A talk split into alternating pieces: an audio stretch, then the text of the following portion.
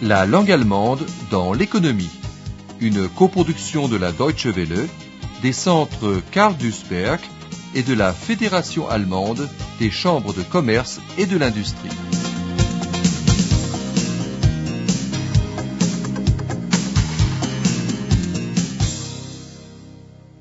Leçon 7. Financement dans le commerce extérieur. Dans un confortable salon d'avion, fauteuil moelleux et champagne. Quoi de plus agréable après quatre jours de travail intense sur une foire? En plus, il y a quelque chose à fêter, la conclusion de deux Geschäfte, deux affaires extrêmement lucratives. L'une avec un entrepreneur américain, l'autre avec un entrepreneur polonais. Les jeunes hommes d'affaires portent un toast à leur succès. Auf die Vereinigten Staaten. Auf Polen. Mensch, du, das ist richtig gut gelaufen. Ja, Prost. Prost. Ich kann es eigentlich noch gar nicht fassen. Dass du das Geschäft mit dem Ami unter Dach und Fach bringst, das hätte ich nicht gedacht. Ja, ja, gekonnt ist gekonnt, mein Lieber. Und übrigens, der Deal mit dem Polen geht auch auf mein Konto. Naja, du hast ja auch geschlagene vier Messetage durch mit ihm gefeilscht und verhandelt. Und Wodka getrunken. Oh Mann, du meine arme Leber. Oh, für das ganze Geld, das wir in die Messe investiert haben, haben wir uns die beiden dicken Fische auch verdient, finde ich. Na dann, auf Polen und auf Amerika. Cheers. Na zdrowie, wie der Pole sagt. Russisch, das ist Russisch. Ja und? Hauptsache der Rubel rollt. Avec le rouble, ça roule. Les chefs d'entreprise allemands utilisent volontiers cette expression. Or, ce qu'il leur faut, ce n'est évidemment ni le rouble ni le zloty, mais bien plutôt die harte Mark, le marque fort. Avec le client polonais, un contrat a été signé portant sur la vente d'équipements pour un Werkstatt, un atelier, un garage, d'un montant de 600 000 marques. Pourtant, le client vient tout juste de débuter dans le métier et noch keine einzige Mark verdient. Noch keine müde Mark verdient. N'a pas encore gagné un seul marque. Où trouve-t-il l'argent pour payer une telle Rechnung, une telle facture? Apropos Rubel, Mhm. will der uns etwa in Slotty bezahlen? Du hast ja wirklich keine Ahnung vom Auslandsgeschäft. Also pass mal auf. Der Pole zahlt in harter Mark. Du glaubst doch nicht wirklich, dass der 600.000 Mark flüssig hat. Wir liefern ihm doch erst die Werkstatt. Der hat doch noch keine einzige Mark verdient. Nein, jetzt pass doch mal auf. Wir können uns ein Geschäft in der Größenordnung einfach nicht durch die Lappen gehen lassen. Und wenn ich die 600.000 Mark sofort verlangt hätte, da wär's geplatzt. Der zahlt seine Rechnung bei uns, wenn seine Werkstatt läuft. Im Vertrag steht hieb- und stichfest. Gezahlt wird in zwei Jahren. L'affaire semble soudain extrêmement louche. Un Zahlungsziel, un délai de paiement, est mentionné dans le contrat. Deux ans. La joie s'est dissipée. Et si l'acheteur geht pleite, fait faillite, avant que l'atelier ne commence à dégager des bénéfices, la facture ne sera jamais réglée. C'est précisément la raison pour laquelle M. Müller a dû lui aussi den Laden dicht machen, fermer boutique, liquider son entreprise. Un client grec n'avait pas payé. Zwei Jahre Zahlungsziel? Ja. Der zahlt erst in zwei Jahren? Ja, und was ist? Ja, bist du des Wahnsinns. Wieso? Ja, und wenn der in anderthalb Jahren pleite geht? Du, der Müller musste seinen Laden dicht machen, weil irgendeine Firma aus Griechenland oder so nicht gezahlt hat. Mal eins sag ich dir. Wenn der nicht zahlt, ich schwing mich nicht in den LKW und hol die Werkstatt wieder aus Polen ab.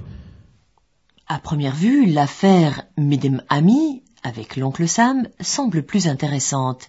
Il paiera deux Hebebühnen sofort nach Lieferung, deux plateformes élévatrices immédiatement après livraison. Bien entendu, en dollars. Da hast du uns ein schönes Ei gelegt.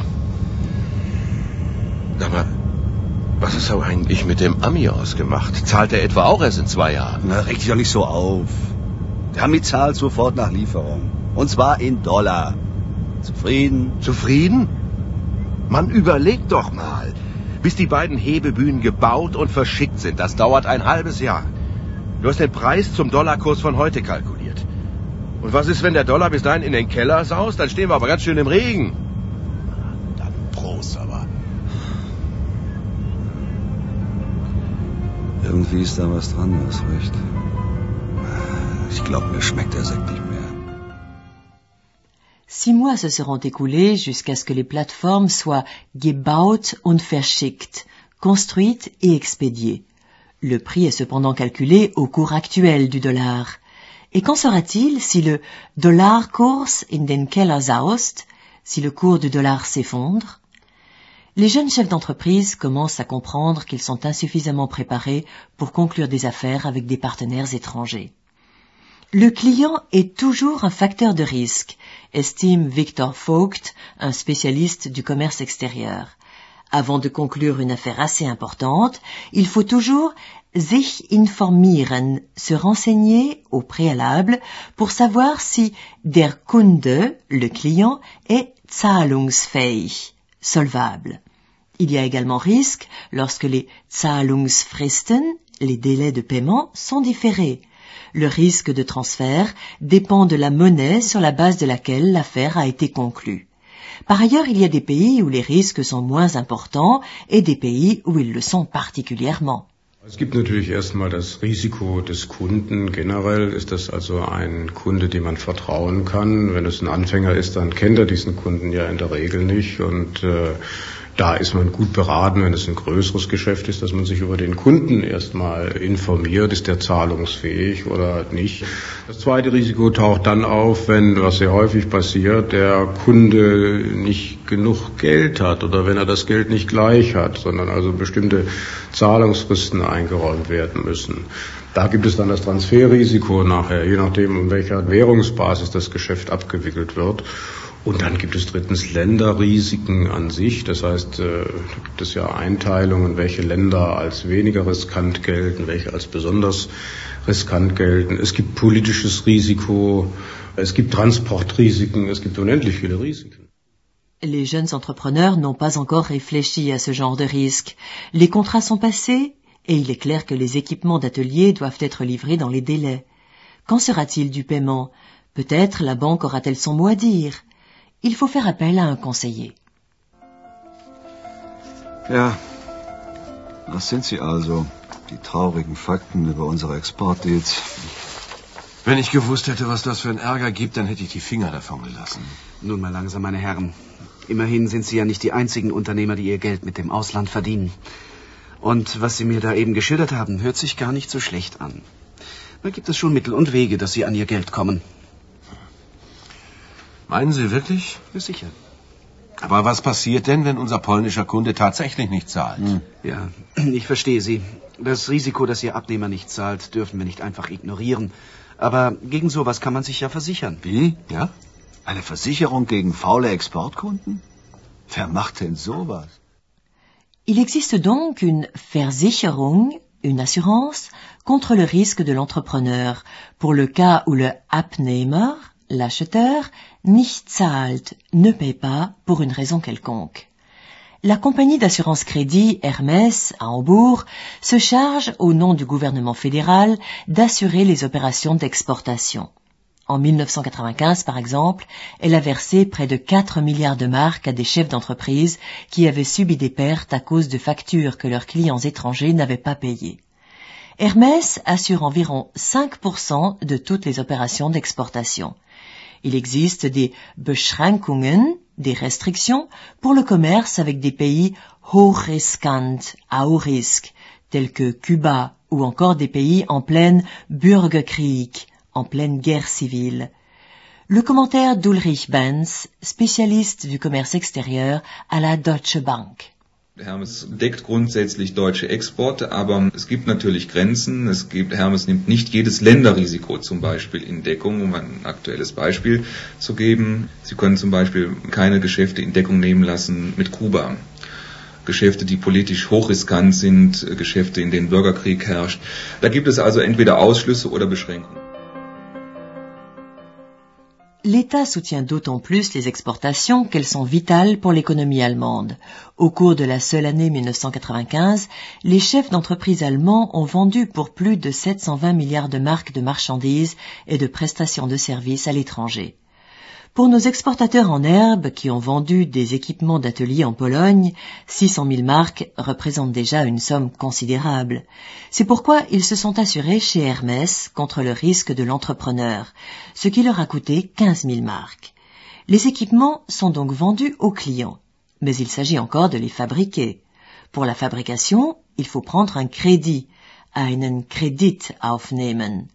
Mais auprès de qui? À leur banque, ils ont die Kreditlinie ausgeschöpft, atteint le plafond du crédit qui leur est accordé. So weit, so gut. Bleibt nur noch die Frage, ob wir die 600.000 Mark für das Geschäft mit den Polen zwei Jahre lang vorschießen können. Die müssen wir ja selber als Kredit aufnehmen. Sind das überhaupt noch drin? Unsere Kreditlinie ist ja schon ziemlich ausgeschöpft. Tja, da haben Sie leider recht. Ein Darlehen in dieser Höhe können wir Ihnen nicht einräumen. Das heißt aber nicht, dass Ihr Geschäft nun scheitern muss. In Ihrem Fall würde ich da eher an einen AKA-Kredit denken. AKA-Kredit? Was sind das nun wieder? Le Ausfuhrkreditanstalt, l'Institut de crédit à l'exportation, abrégé en AKA par le conseiller de la banque, soutient la production de produits d'exportation. Elle consent des prêts lorsqu'un Zahlungsziel, un délai de paiement a été donné à l'acheteur étranger et que ce délai de paiement doit être refinancé. C'est ce qu'on appelle un crédit relais. L'Institut de crédit à l'exportation, l'AKA, a été constitué par un consortium, un consortium, de plus de 50 Geschäftsbanken, banques d'affaires. L'une des conditions d'octroi de crédit est que le contrat d'exportation soit assuré par Hermès ou un assureur privé. Le conseiller Victor Vogt. Eine längerfristige Exportfinanzierung bedeutet ja im Grunde genommen, dass der Kunde nicht sofort zahlen kann, sondern er bekommt ein Zahlungsziel eingerichtet und dieses Zahlungsziel muss refinanziert werden. Und der Lieferant, der Exporteur hier kann einen Kredit beantragen bei längerfristigen Laufzeiten. Im Grunde genommen beginnt das bei einem Jahr wenn die Laufzeiten so lange sind. Und diese Überbrückungskredite kann er sich zum Beispiel bei der AKA besorgen. Die äh, ist ein Konsortium der Geschäftsbanken. Ich glaube, über 50 Banken sind da drin und er kann sich da einen Kredit beantragen. Den Kredit bekommt er in der Regel auch, wenn er, und das ist eine der Voraussetzungen, sich dieses Geschäft auch abdeckt durch Hermes oder durch auch einen privaten Kreditversicherer. Pour une firme exportatrice, il est très important de s'adresser à une banque pour lui demander Beratung, conseil, avant de signer un contrat avec un acheteur. Les Fehler, les erreurs, peuvent coûter cher. Le Gewinn, le profit, peut être supérieur lorsque alle Risiken, tous les risques, ont été envisagés à temps avec un expert, dit Ulrich Benz, employé à la Deutsche Bank. Dass sie zu spät kommen und dass eine Beratung zu spät anfängt, nämlich dann, wenn Verträge geschlossen sind, wenn ähm, Kurse in eine ungünstige äh, Richtung gelaufen sind. Und äh, dann wird es oftmals nur sehr schwer möglich, diese Fehler, die bei Beginn oder bei den Vertragsverhandlungen gemacht worden sind, im Nachhinein da, ähm, sie können nur noch auf Kosten der irgendwann einmal äh, kalkulierten Gewinnmarge korrigiert werden. Das heißt, der Exporteur erzielt am Ende nicht den Gewinn, den er vielleicht hätte haben können, wenn er zu Beginn alle Risiken mit einer Bank besprochen hätte.